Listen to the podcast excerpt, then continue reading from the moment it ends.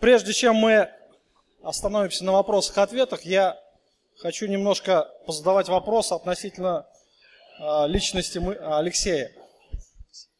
Вообще, э, не так часто приходится встречаться с людьми, у которых, ну, такая большая голова, я говорю, что, вернее, такие большие способности. Жена моя тебя не слышит. Мне вообще посчастливилось, я считаю, что это привилегия, учиться с ним в одном заведении. Когда-то мы проводили время вместе. Сегодня мы вновь вместе, мы можем так общаться свободно, радоваться, э, поклоняться нашему Господу. Э, мне хотелось бы немножко самому рассказать о нем, насколько, с какой стороны я его знаю, и позадавать несколько вопросов относительно его, например, обращение, что он не всегда, наверное, был христианином. Я знаю, что Алексей э, закончил высшее учебное заведение, светское, медицинский институт, да? Э, аспирантуру тоже так же, да? И потом уже, можно сказать, э, в самом пике развития своей карьеры он вдруг оставляет работу, он оставляет ну, это поприще – и переходит на духовное служение. Я знаю, что еще есть один брат, вы его тоже хорошо знаете, Александр Гуртаев. Тоже, наверное, вы, он чуть попозже учился или вы вместе? И вот то же самое, отличник, лучшие ученики, лучшие студенты, и вдруг опять оставляет, и там декан был в таком немножко этом, говорит, баптисты всех лучших учеников забрали. Вот. И дальше так сложилось, что Алексей а, отучился в Соединенных Штатах и сейчас тоже продолжает образование. Уже в скором будущем, если Бог позволит, уже будет доктор богословия. То есть это не так много у нас таких людей в России. И я считаю, что это благословение для всех нас. А, хотелось бы спросить, Алексей, в двух словах вот так вот немножко расскажи о себе, как ты обратился к Господу вообще, что произошло в твоей жизни –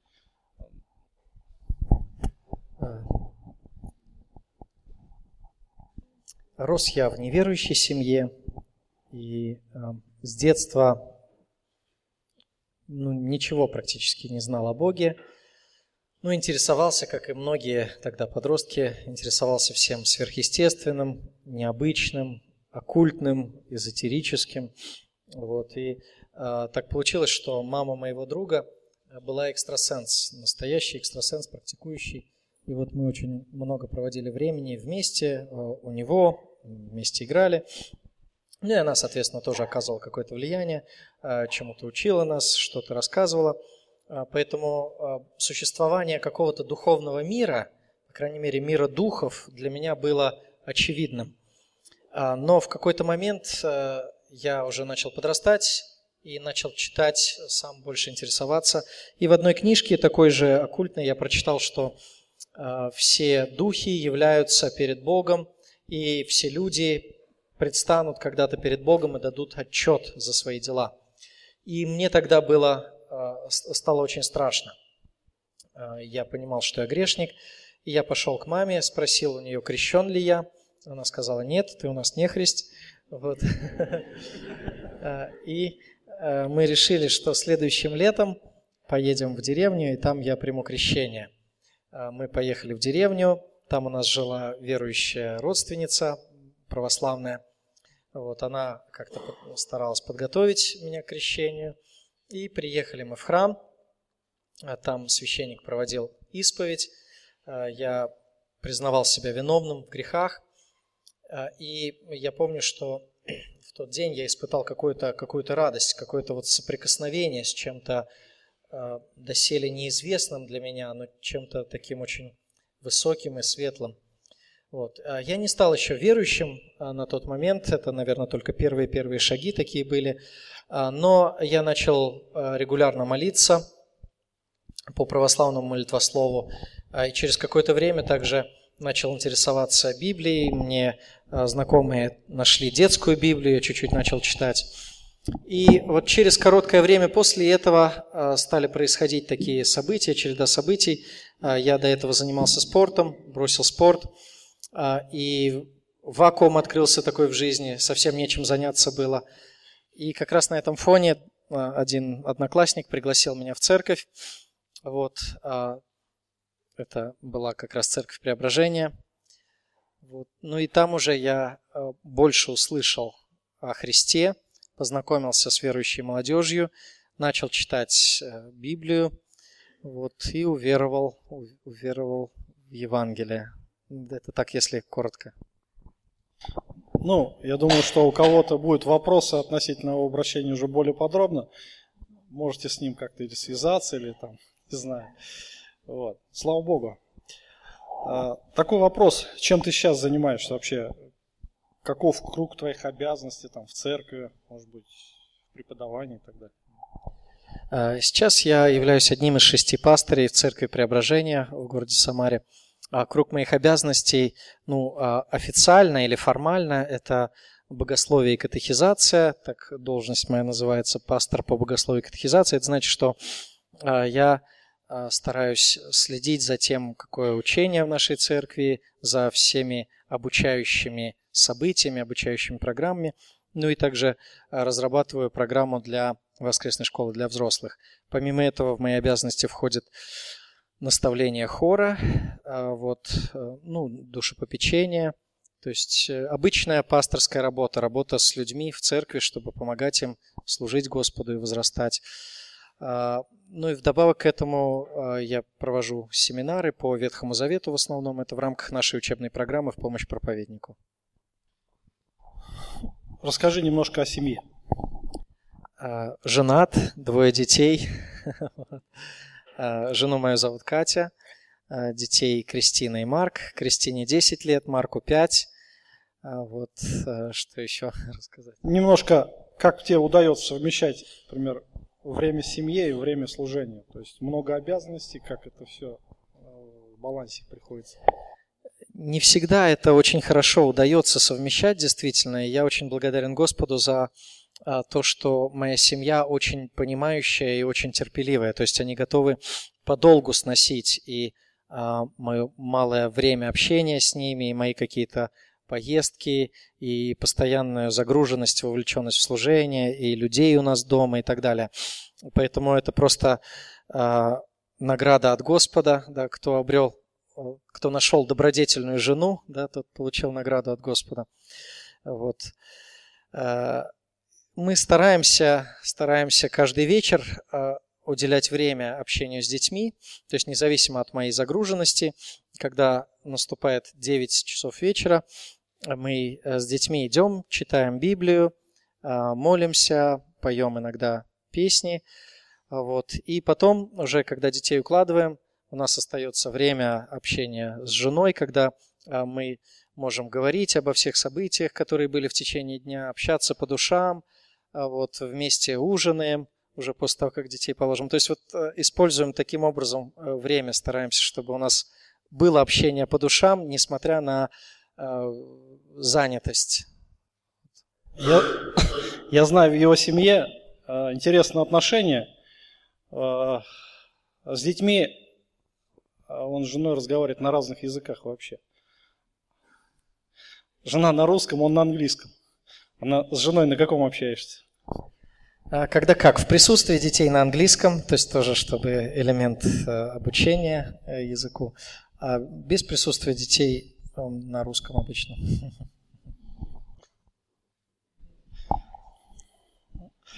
Еще такой вопрос. А, на твой взгляд, какое качество а, должен развивать себе прежде всего служитель Божий? И что ты видишь в себе, что тебе не достает, может быть? Ой, сложный вопрос. Мне кажется, что есть много таких качеств, которые служители Божьи должны в себе развивать, и кажется, что мне многого не достает. А, может быть, несколько, которые приходят э, на ум в первую очередь. Э, ну, наверное, первое, что приходит э, на ум, это смирение – а, но я хочу оговориться, что, наверное, вот ответ на этот вопрос будет зависеть от того, какие конкретные недостатки проявляются в той или иной ситуации. То есть, допустим, в разных церковных контекстах есть свой набор сильных и свой набор слабых качеств. И поэтому в каждой группе будет разный ответ на этот вопрос. Там, где э, не достает принципиальности, там ответ на этот вопрос – главное качество принципиальности. Там, где есть принципиальность, но не хватает любви, главное качество, ответ будет такой – нужна любовь. А, но во всех случаях, наверное, нужно смирение, потому что нужно о себе думать ниже, чем о других людях, о людях предполагать лучшее – и смиряться с тем, что не все тебе нравится и не все получается так, как ты хотел бы. Вот, эм, наверное, вот, это качество, мне кажется, оно является, может быть, фундаментом для, для многих-многих других. Ну и такой вопрос, наверное, относительно твоих будущих планов. Что ты хочешь достичь в жизни? А, я не формулирую такие планы, как э, что я хотел бы достичь в жизни. А, у меня нет каких-то какого-то такого списка целей, по которому я иду так, галочку поставил, другая, третья. Скорее есть некоторое представление о том, что я должен делать а, как христианин, как дитя Божье, как э, служитель в церкви. Вот. И мне кажется, что эти вещи, которые я должен делать, они никогда не будут достигнуты. То есть это, это просто план длиной в жизнь. То есть их нужно просто всегда выполнять и все. То есть нужно всегда познавать Бога, нужно всегда пребывать в молитве, нужно всегда достигать смирения, нужно всегда возрастать в любви, нужно всегда заботиться о церкви, нужно всегда проповедовать истину, нужно всегда надзирать за тем, что происходит в церкви, чтобы церковь была защищена от опасностей. А, и это, это никогда не заканчивается, это невозможно отметить как некую цель, которая достигнута. Она, она будет, будет идти всегда. Ну, перейдем непосредственно к вопросам. А, очень много вопросов касательно, опять же, темы нашей конференции а, «Проведение Божие». А, как-то на одной из конференций в Соединенных Штатах, по-моему, Джон МакАртур там проповедовал, и он вывел такую интересную идею, говорит, что ну, один общий вопрос, почему существует зло?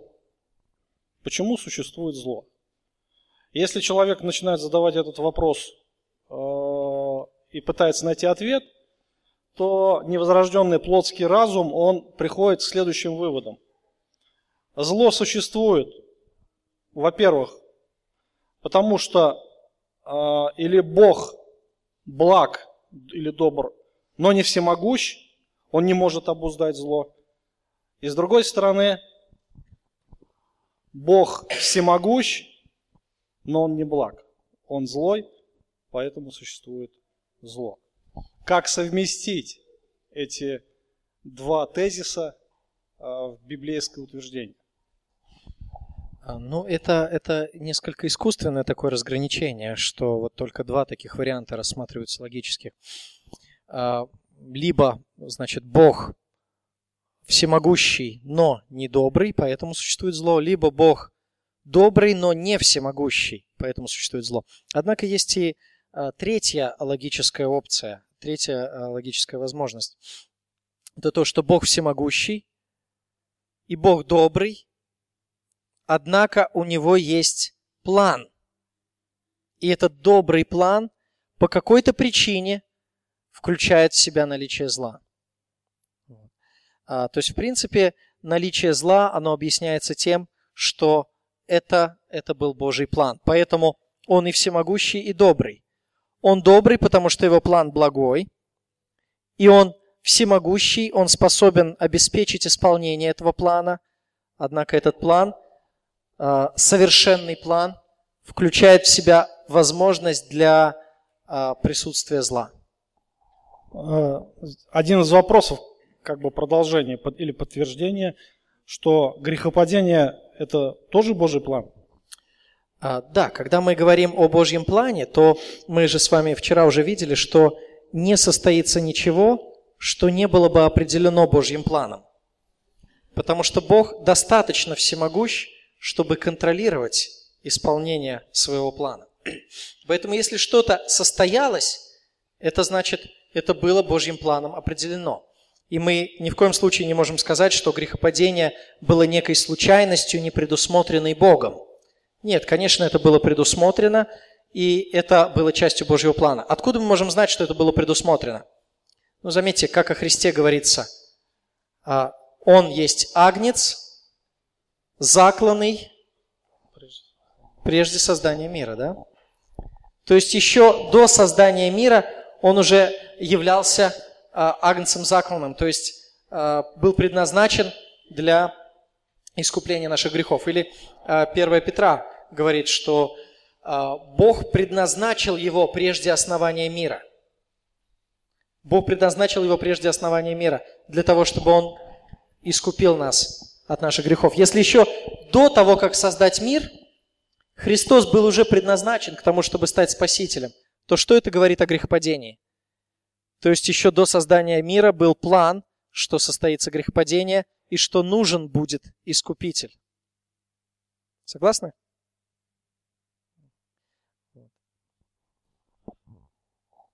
Тогда такой вопрос.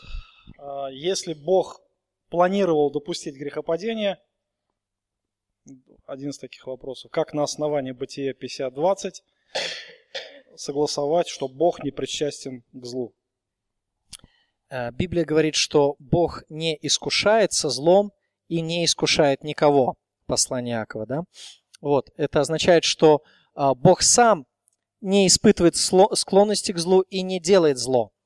И Бог не искушает никого, то есть не вводит никого а, в грех напрямую. То есть никогда не будет такого, чтобы Бог какому-то человеку сказал, иди и согреши. Или заставил его согрешить. Или произвел в его сердце побуждение к греху. Такого никогда не будет. Бог не искушается злом и сам не искушает никого. Как же тогда происходит искушение? Искушение происходит опосредованно. Искушение происходит, ну или вообще зло возникает опосредованно через творение. То есть мы, люди, являемся грешниками. Да? То есть вот здесь давайте рассмотрим два этапа. После грехопадения и до грехопадения. После грехопадения здесь совсем легко все это понять. После грехопадения мы, люди, являемся злыми, у нас испорченная природа, греховная природа. И эта наша греховная природа тяготеет к греху. Что говорит Библия о невозрожденном человеке? Вымытая свинья идет валяться в грязи, да, и пес возвращается на свою блевотину. То есть, почему свинья идет валяться в грязи? Природа ее тянет к этому, да? Также и природа греховного человека тянет его к греху. И Бог может допустить его до этого греха или не допустить. То есть он может либо поставить преграду и не позволить человеку согрешить, либо отнять эту преграду и позволить человеку исполнить желание его сердца, согрешить. Таким образом, Бог управляет всем миром и даже наличием зла, формами зла, отсутствием зла, э, степенью зла, не через то, что Он побуждает кого-то грешить или подталкивает к греху, а через то, что Он либо ставит препятствие на пути греха, либо убирает это препятствие и позволяет человеку делать то, что ему хочется. А человек уже сам тяготеет к греху. То есть, видите, здесь э, ситуация не такая, что как бы есть, э, есть нейтральное какое-то положение, вот человек такой э, духовно нейтральный, и он может либо в сторону добра пойти, либо в сторону зла. И Бог его либо к тому подталкивает, либо к другому. Нет, Бог никогда не подталкивает к злу. Но есть скорее ситуация другая, что есть ситуация заведенной пружины. Пружина, которая всегда стремится к злу, стремится разогнуться. И Бог ее сдерживает, либо отпускает. И вот таким вот образом он может полностью контролировать все проявление зла на нашей земле, не будучи никогда автором этого зла и никого к этому не побуждая. Наоборот, все, что он делает, это только сдерживает в той или иной степени. Э, это что касается после грехопадения. Чуть-чуть сложнее нам в рамках того, что нам, как человеческим существам, открыто, чуть-чуть сложнее понять то, что было до грехопадения в результате чего возник самый первый грех. Почему Люцифер пал, будучи сначала совершенным ангелом? Почему вся природа, вся вселенная, сотворенная совершенной и безгрешной, вдруг в ней возник грех? Не был ли Бог источником этого первого греха хотя бы? Нет, из всего, что мы знаем из Библии, мы э, утверждаем, что Бог не был источником даже первого греха. А, Но вот сама возможность, потенциальная возможность для греха заложена в природе творения. Только Творец имеет источник энергии в себе самом. Только Творец имеет источник святости в себе самом. Позвольте мне э, провести такую параллель. Представьте себе жизнь. Что касается жизни или энергии. Творец является источником жизни и энергии. Творение не является источником жизни и энергии.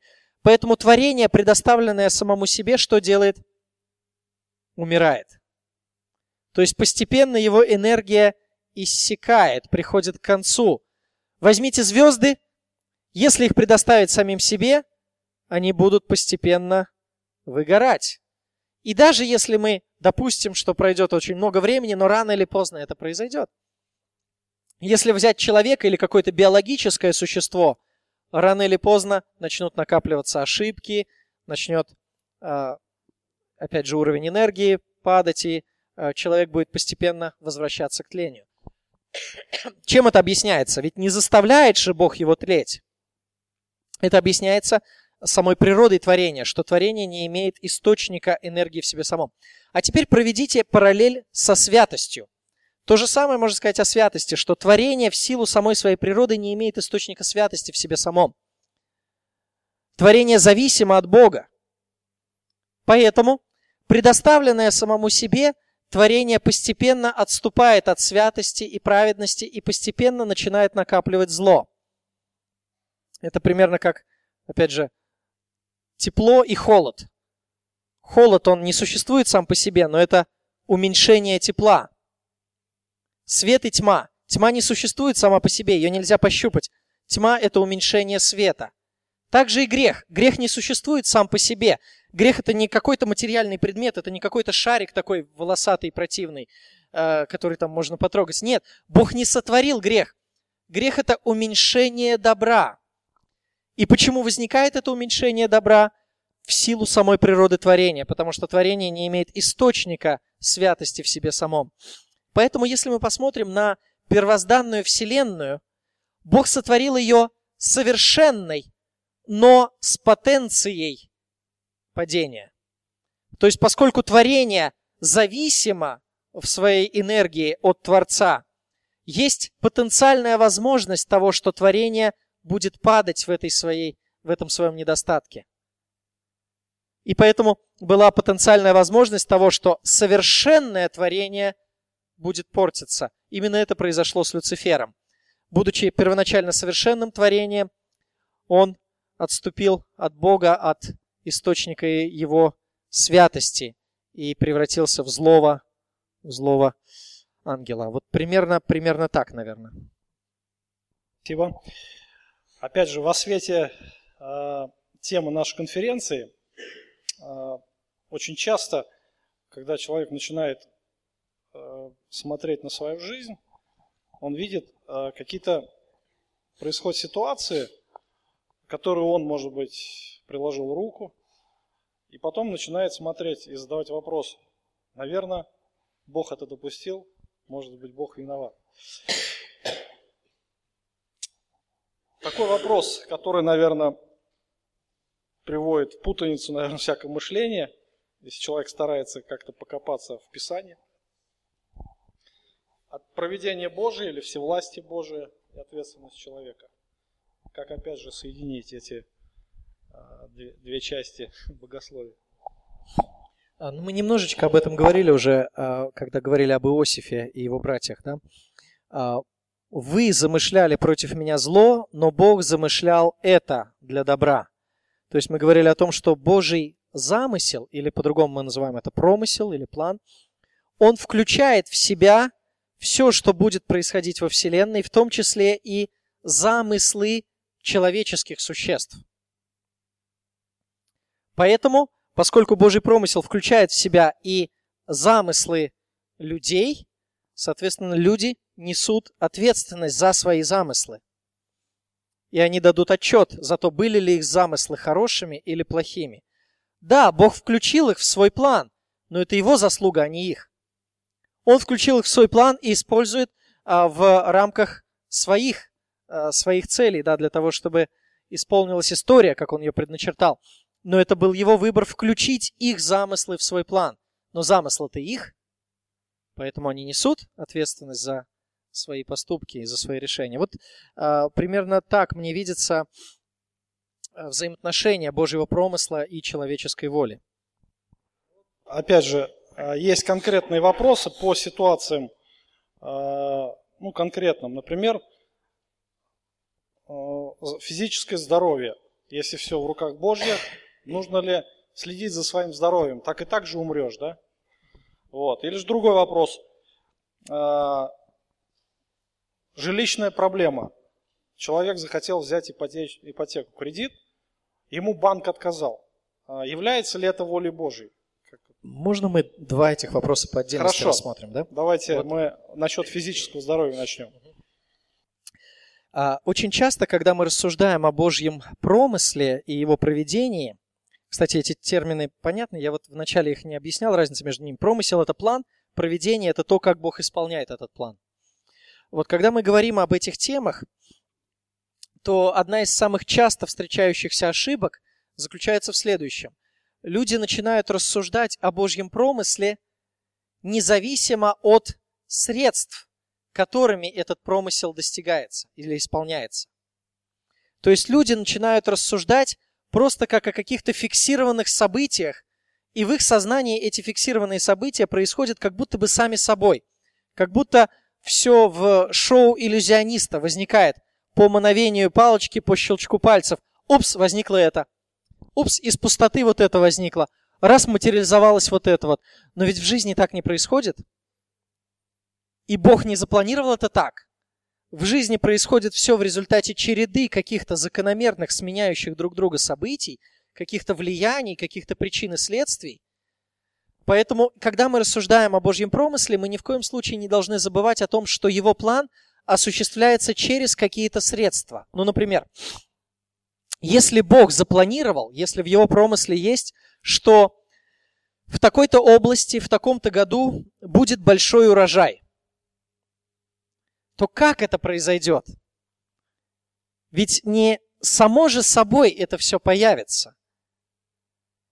Если Бог запланировал, что в этой области будет большой урожай, это значит, что Он также запланировал, что будут люди, которые будут землю пахать, которые будут сеять, которые будут а, ухаживать за этой землей. Он запланировал, что пойдут дожди, он запланировал, что будет соответствующая погода и соответствующее солнце, и он запланировал, что будут люди, которые будут убирать этот урожай. То есть, смотрите, мы говорим лишь о конечном событии урожай, но оно включает в себя много предварительных этапов, много средств, которые ведут к достижению вот этого результата. Вот все эти средства – это как раз и есть орудие Божьего проведения. И когда мы рассуждаем о Божьем плане, мы не должны забывать о том, что этот план исполняется через определенные средства. Дальше. Э, вот эту истину можно приложить к разным, к разным ситуациям. Например, э, если Бог хочет, чтобы у вас было хорошее здоровье, то, может быть, Бог хочет и то, чтобы вы занимались физкультурой и закаливанием, и питались э, здоровой пищей, и воды достаточно пили, и так далее. То есть, э, почему мы думаем, что Божьи элементы Божьего плана должны возникать просто на пустом месте и из ничего? Мы не должны забывать о средствах, ведущих к э, достижению результата. А также, если, допустим, кто-то заболел, и мы думаем, ну, а, Богу уже заранее известно, что будет, умрет человек или выживет, поэтому зачем нам принимать лекарства, зачем делать операцию, давайте просто подождем, и само собой все произойдет. Но это неправильно будет, потому что Божий план включает в себя и средства. То есть Божий план, если Бог хочет, чтобы человек выздоровел, то это значит, что Он хочет, чтобы он принимал лекарства или чтобы была проведена операция. А если Он не хочет, чтобы человек выздоровел, то даже если мы принимаем лекарства и проводим операцию, что-то пойдет не так. Вот. То есть, конечно, Бог всем управляет, но его план включает в себя и средства. Также, если Бог хочет, чтобы какой-то человек стал христианином, это тоже не произойдет так, что человек заснул не христианином, проснулся христианином. Это произойдет так, что кто-то будет ему говорить Евангелие. Кто-то покажет ему добрый пример, и этот пример привлечет внимание человека. кто-то принесет ему Библию. То есть Божий план включает в себя не только конечный результат, но и средства, а именно проповедь Евангелия. Благоугодно было Богу и родством проповеди спасти мир. Так что во всех и всех обстоятельствах помните о средствах, которыми осуществляется Божий промысел, эти средства включают в себя очень часто наши самые настоящие усилия. Делайте то, что правильно, делайте то, что говорит Священное Писание, поступайте разумно и предоставьте Богу возможность использовать вот эти вот все средства для того, чтобы привести к хорошим результатам. Про кредиты. Если банк не дал кредит, значит ли это, что Богу не угодна покупка? Очень хороший вопрос, и он возникает очень часто во многих ситуациях, подобные вопросы. А, если я пришел устраиваться на работу и меня не приняли, значит ли это, что Бог хочет, чтобы я сменил профессию? Или а, ну, многие другие подобные ситуации, да? А, вот это как раз относится к определению воли Божьей на, на основании обстоятельств. На основании обстоятельств опасно определять волю Божью. Почему? Потому что мы не знаем, к чему Бог направляет эти обстоятельства. Может быть, если банк не дал кредит, может быть, действительно Богу не угодно, чтобы вы совершили эту покупку. А может быть, Бог хочет, чтобы вы обратились в другой банк. И там окажутся более выгодные условия, о которых вы не знали. Может же такое быть? Может быть. А может быть, Бог не хочет, чтобы вы сейчас покупали эту квартиру, к примеру, на которую вы берете ипотеку, потому что Он знает, что через год э, изменится экономическая ситуация, и вы купите эту квартиру на гораздо более выкуп, э, выгодных условиях. Такое тоже может же быть. Может быть, да? То есть мы просто не знаем. Раз не знаем, то не надо на основании обстоятельств определять волю Божью. Нужно стараться просто поступать разумно. Мы делаем то, что от нас зависит, принимаем правильное разумное решение, и результат доверяем Богу. Господи, да будет угодно тебе. Вот что угодно тебе, то, э, то да состоится. Вот. А может быть, а, пасторы побеседуют с вами и скажут, а зачем ты хочешь сейчас покупать квартиру? У тебя же уже есть дом. Да вот деньги хочу вложить. Ну и так далее. А, разумное ли это решение? Э, или там, почему ты думаешь, что ты можешь позволить себе эту квартиру, ты берешь в ипотеку 2,5 миллиона? А как ты выплачивать-то будешь? Ты не думаешь, что ты останешься без квартиры, без кредита, еще должным? То есть это же тоже, тоже эти все вещи нужно учитывать. Совет со стороны пасторов, причины, почему мы что-то делаем, мотивы, по которым мы совершаем какие-то решения. Это тоже нужно учитывать. Не знаю, насколько я ответил на вопрос.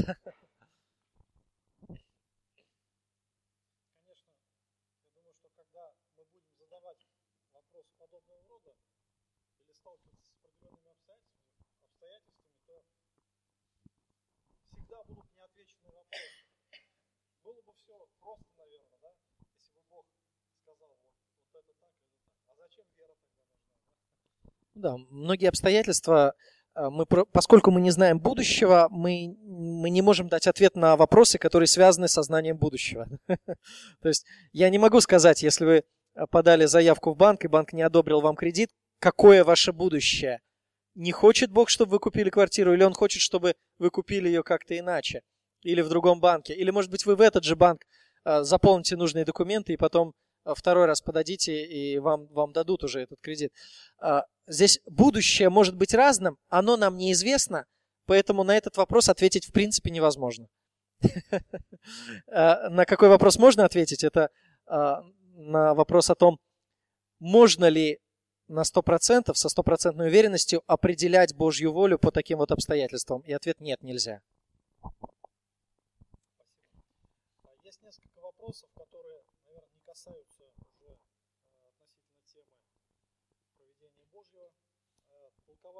текста.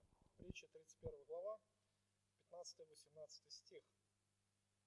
А, там речь идет о благочестивой женщине. 15 стих. Она встает еще ночью, раздает пищу а, в доме своем урочным служанкам, и урочным служанкам своим. И 18 стих. А, Светильник ее не гаснет ночью. Как это можно применить современным женщинам? Ну, прежде чем что-то применять современным женщинам, нужно сначала постараться понять а, обстоятельства, в которых это было написано. То есть, почему женщины в древнем мире, в древнем Израиле, почему они вставали ночью, раздавали пищу и урочная служанкам своим. То есть, а, можно, нужно ли говорить, что, ну, значит, а, хорошая жена, она будет будить своих детей в три часа ночи и раздавать им пищу? Вот. Я думаю, что не, не в этом смысл. Скорее всего, имеется в виду следующее, что а, обычно в древнем мире а, работа начиналась с восходом солнца или иногда даже до восхода солнца. Люди вставали очень рано. И для того, чтобы служанки в доме уже знали, что им делать, к чему приступать, кто-то должен позаботиться о том, чтобы приготовить им фронт работ.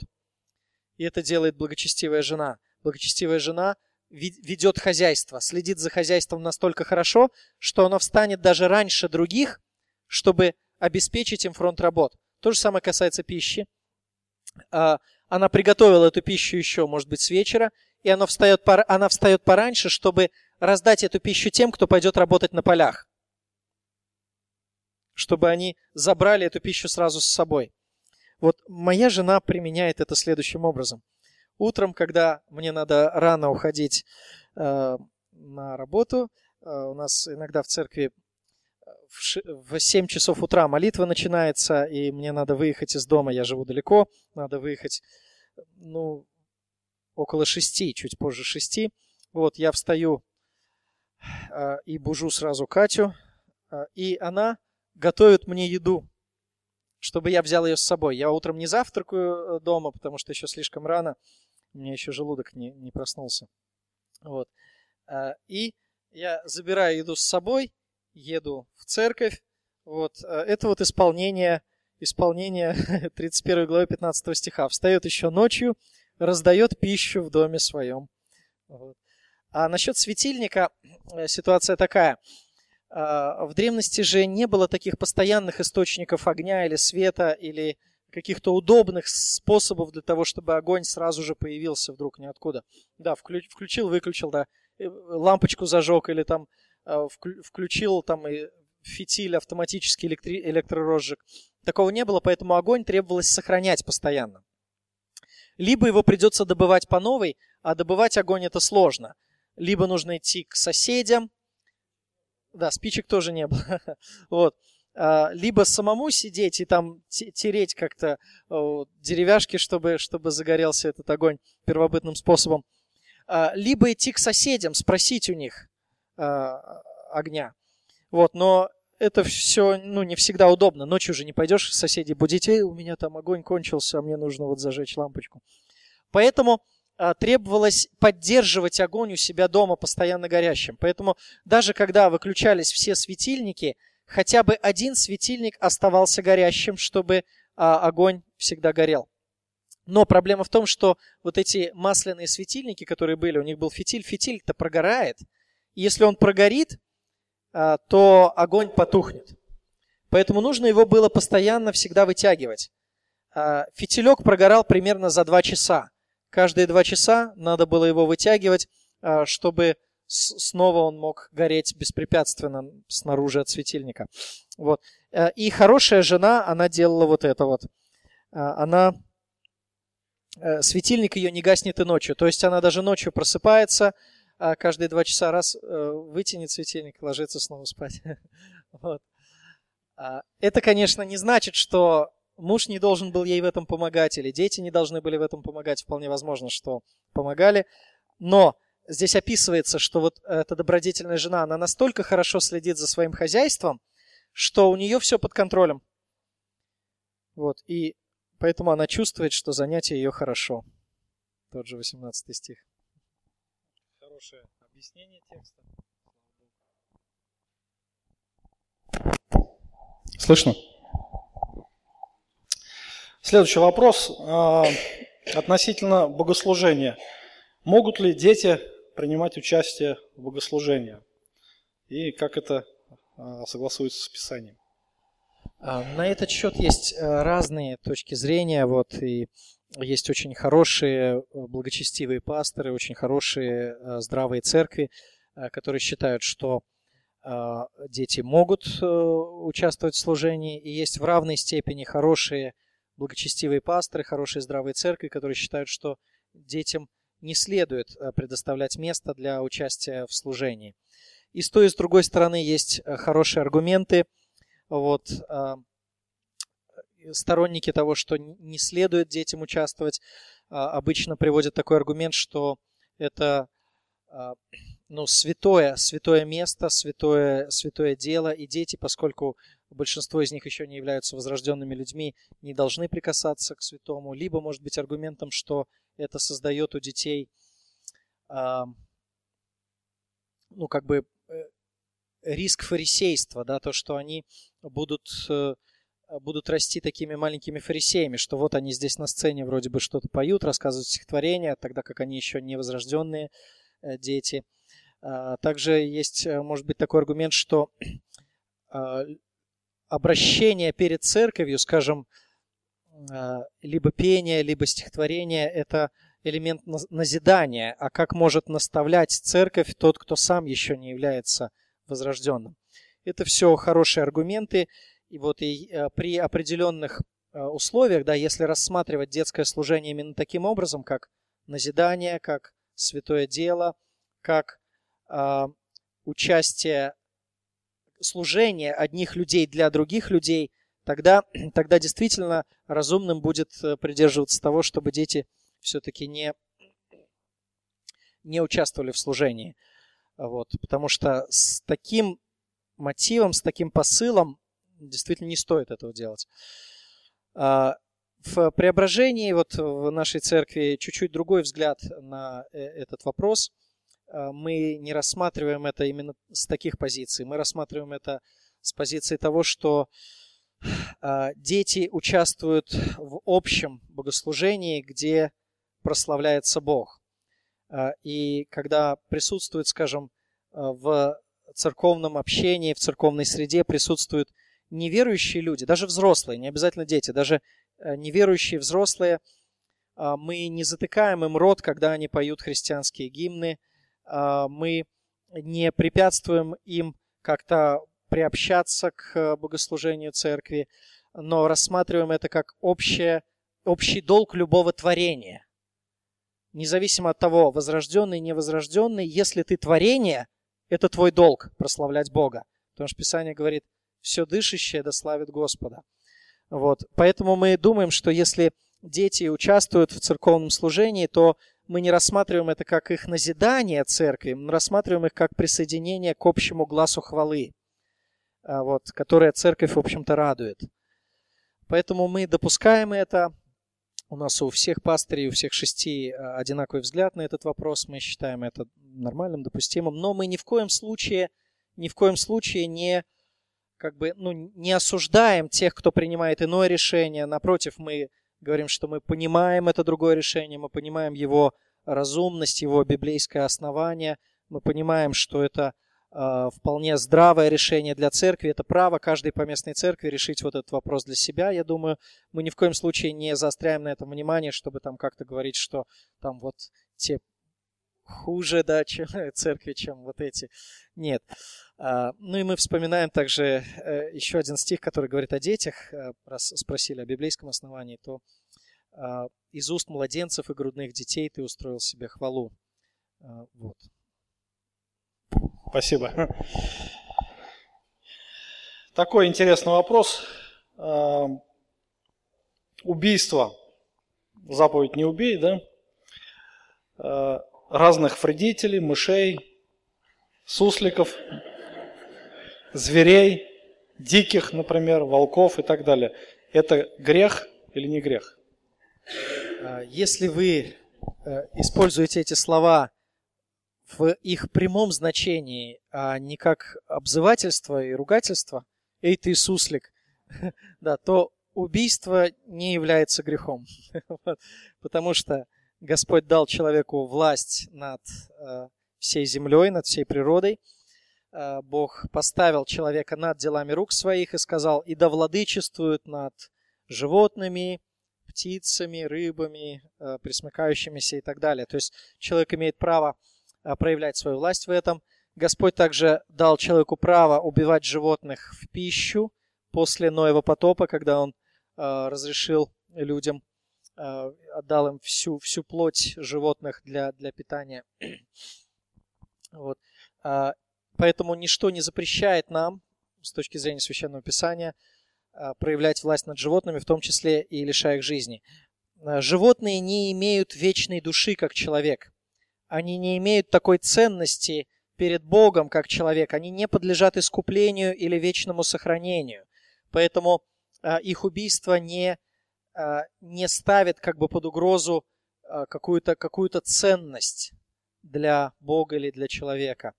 Вот. И если, если ваш дом одолевают тараканы, то вы не согрешите, а наоборот поступите разумно, если убьете их всех до одного. Спасибо большое. А, от лица не только по местной церкви, наверное, всех нас, я хочу тебя поблагодарить за... Ну, давайте еще один.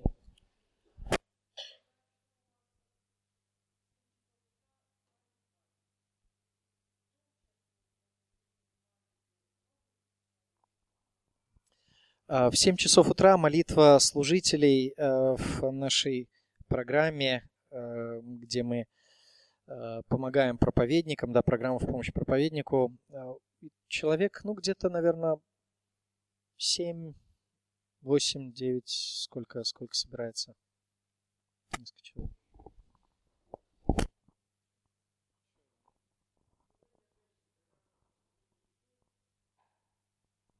А, служение женщин в Писании регламентировано э, тем, ну, то есть тоже смотря какое служение, да, петь мы не запрещаем женщинам совсем, даже если они а, со сцены поют, а, мы не запрещаем женщинам петь в хоре, рассказывать стихотворения.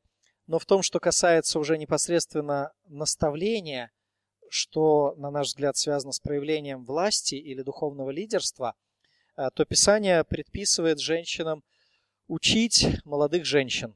То есть а, более старшие женщины должны учить более молодых женщин. Это послание к Титу, 2 глава, 2 стих. Вот. А, но Писание запрещает женщинам учить мужчин. Почему? Потому что это переворачивает с ног на голову а, порядок устройства семьи и церкви. В семье Господь поставил мужчину главой, женщину помощницей. Если женщина начинает учить, этот порядок переворачивается. Учить мужчину, да? Учить мужчин. Хотя она может быть более хорошей учительницей, она может быть более талантливой проповедницей, но это перевернет Божий порядок. Поэтому это не будет хорошо. И мы это не, не допускаем. Вот.